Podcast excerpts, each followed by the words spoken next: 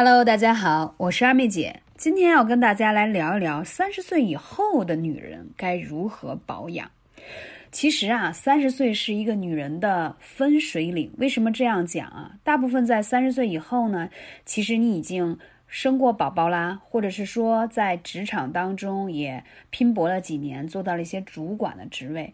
相对来说，你在家庭当中和社会当中扮演的角色，比你刚刚从大学毕业的时候。你的这个角色更加复杂，所以会导致什么呢？你内心的事情、情绪的波动、外界的压力会越来越多。三十岁以后的女人，由于经历了很多这些压力、生理上的变化，所以本身你自身的胶原蛋白的流失就会变得多。很多人就会说，是不是应该额外补充胶原蛋白？今天呢，在二妹姐的这个课程分享当中，更多想跟你聊聊。不是盲目的去补充胶原蛋白就可以让你抗衰老。你知道，女人要想不老，最重要的是养好那口气，还有血。为什么这么说？照照镜子，但凡在三十岁刚出头的女性，如果你出现了比较明显的法令纹，然后脸呢看上去有点轻微的下垂，整个面部的线条有点松弛。我告诉你，你是因为气虚而导致的。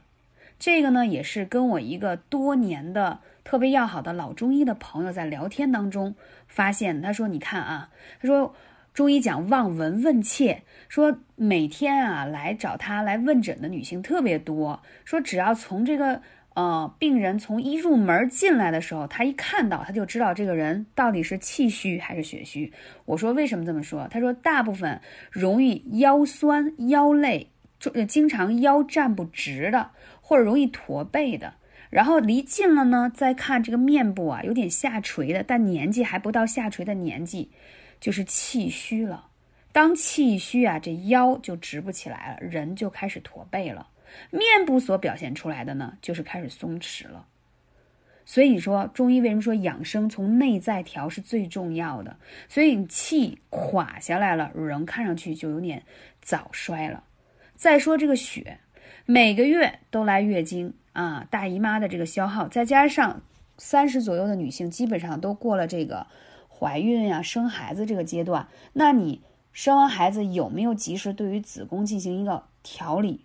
啊，养护气血的啊，双补，对吗？因为说坐月子最重要，但从我做节目以来来问啊，产后调理的月子病的特别多，就是当时很多细小的生活没有在意，从而落下了病根儿，那就会发现血亏了以后，脸色就蜡黄，看上去就是不明亮，也不白皙，然后脸上还有一些不均匀的小斑点，而整个人看上去就是有气无力的。就很累很疲倦，从这两件事情来看呢，就是气血双虚，而气跟血呢是一对儿完美的组合。当你气弱了，血也会走下降趋势，所以这两个一定是双补。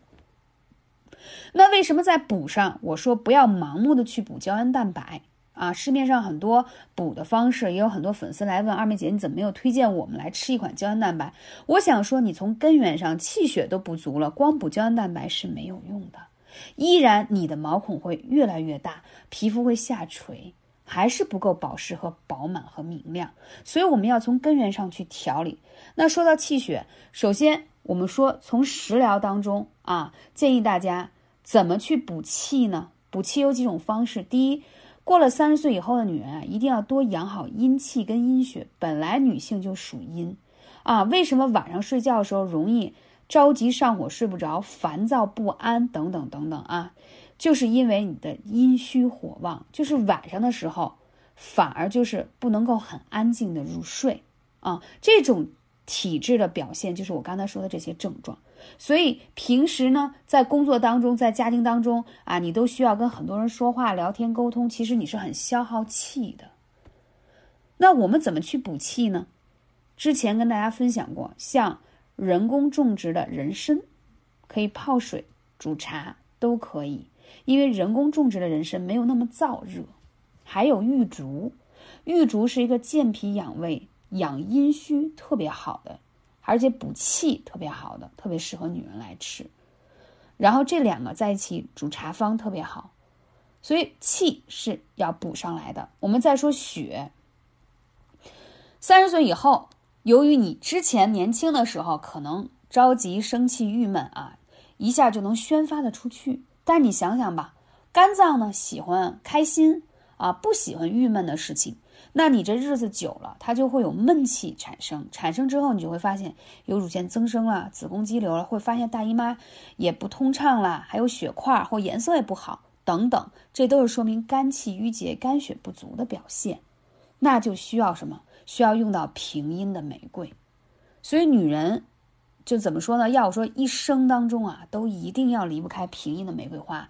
曾经有一位国学养生大师出了一本书，叫《女人一生都要用玫瑰花》。这本书也推荐大家去看看，真的是，嗯，我记得这位大师啊，真的脸上一点斑点、皱纹什么都没有，面色特别好。为什么？就是他常年累月喝跟平阴玫瑰花有关的茶。他说：“因为只有平阴的玫瑰入了《本草纲目》，可以化解肝气郁结这个事儿。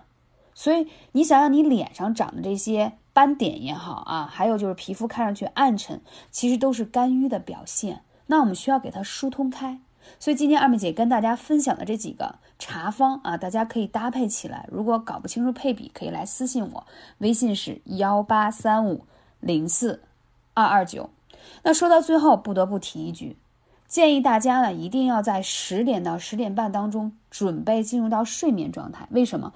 十一点就是开始养肝血、排肝毒的这个时令季节到了。而我们人呢，在十点钟到十一点之前会进入一个低迷的状态，就是有点疲倦、想入睡的状态。但是呢，很多人这个时候在床上玩手机，老想着还离十一点那美容觉还有点时间，但是你其实错过了最佳入睡的状态。所以你到十一点还没有进入一个深入的睡眠的时候，其实肝脏的排毒就无法很好的代谢，这样久而久之，你就透支了，理解吗？所以无论是食疗也罢，艾灸也罢，最重要的是睡眠，绝对是你养生最最重要的一个简单易行还不花钱的方法。所以睡好觉太重要了。最后再跟大家分享一下艾灸的穴位，讲到气血双补的话，女性后天之本。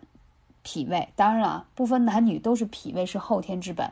要想养血造血，那中脘穴、关元穴、足三里是一定要灸的。那中脘呢和足三里，它的效果是健脾养胃啊，这个呢是帮助你消化吸收你吃进来的食物，可以有很好的造血的能力。那同时为什么要补关元呢？元气不足，你这口气儿就上不来，就很微弱。所以把这个关元穴加上之后呢？你的这个气血的能力就会变得更好了，当然再配合我刚才说的这个食疗的这个茶方，效果更佳。